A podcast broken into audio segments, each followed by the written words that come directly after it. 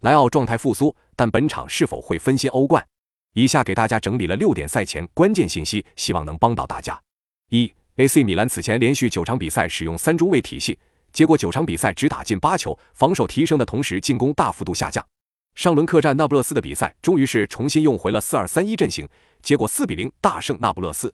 二、AC 米兰的头号射手莱奥上轮联赛梅开二度，包括国家队的比赛，他近二场比赛打进三球，而在此之前他曾是连续十二场比赛的球荒，近期状态复苏，对球队很关键。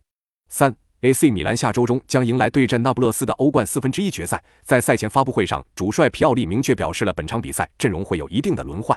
四恩波利的主力门将维卡里奥本场将继续缺席。球队的二号门将佩里桑本赛季四次首发丢了五球，平均评分比维卡里奥低了零点七分，两人实力上面还是有一定差距的。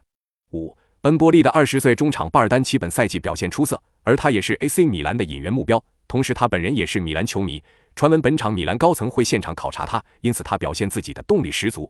六，恩波利本赛季场均仅完成七次拦截，是意甲最少的，并且场均被射门次数是意甲第二高的。那么本场比赛你更看好谁？